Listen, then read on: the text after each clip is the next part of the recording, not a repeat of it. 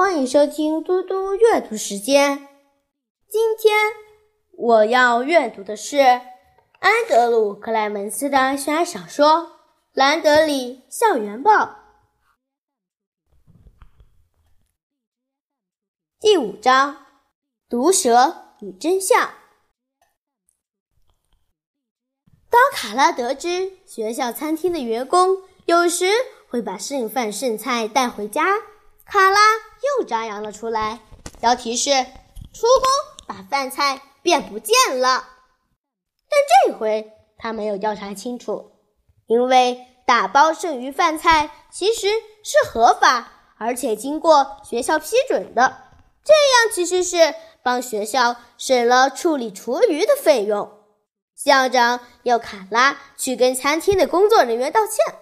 这件事后，卡拉觉得往后还是自己带饭比较保险一点。每个星期，在学校的某个角落，卡拉会放上刚做好的最新一期《兰德里校园报》，然后等着看看会发生什么事。在厨工事件后，他调查的更仔细。而且会确认所有报道内容的真实性，但他的报道都是在故意爆料，只是为了得到众人的响应，而且每次都很成功。他妈妈和校长、学校的心理咨询师和所有教过他的老师都开会讨论过，可是所有的讨论内容都会变成社论的主题，写的刻薄。讽刺，并且在下一期的《兰德里校园报》中刊出。唯一没参加这些会议的人，却是卡拉最想见到的人——爸爸。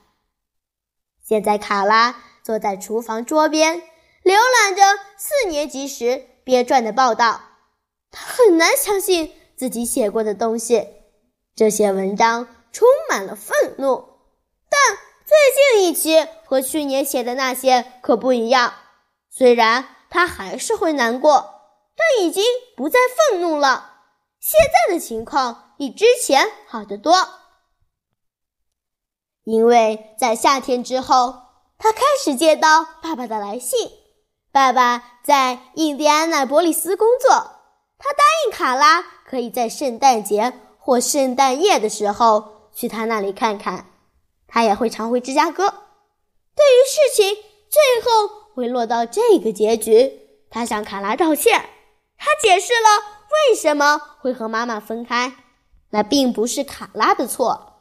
卡拉现在能够了解，也相信那是实情。不过，他还是搞不懂为什么他们俩会弄成这样。卡拉蹑手蹑脚地走进妈妈的房门。听听动静，没有声音。他轻轻敲了敲门。妈妈说：“进来吧，宝贝儿。”在床上背靠着床头，他那本皮质封面的老旧圣经铺开摊在腿上，床单上有几团面纸。妈妈把它挪到一边，拍拍床铺。卡拉在床边坐下，拉着妈妈的手。妈，我不是因为生气才写报道的，真的。我现在不气了，以前是了。去年是真的很气。我知道我伤了很多人，我很抱歉。我想在写这篇社论之前，我应该先停下来想想才对。我会去跟拉尔森老师道歉，真的会。但我还是觉得说出真相是对的。把真相看出来也是对的，妈，我喜欢当记者，而且这是我的专长呢。他妈妈伸手抽出一张面纸，按了按眼角。卡拉宝贝儿，你知道，我只希望你能好好的，我不想看到你让自己不好过，这已经让我觉得很糟了。我是说。关于我和你爸之间的事，我知道你也很难受，承担了很多痛苦，但那不是因为你的关系，知道吗？卡拉点点头。我知道，我当时只是有那种感觉罢了。妈，很抱歉让你担心了。但是，但是，你不觉得让我继续做我的报纸没什么不好吗？要是我能谨慎些，而且只报道事实吗？他妈妈笑了。卡拉，听好喽，我跟你讲一段旧约圣经诗篇里的话：慈爱和诚实彼此相遇，公义和平安彼此相亲。诚实从地而生，公义从天而现。妈妈微笑着对他说：“诚实是好的，让人知道真相也是对的。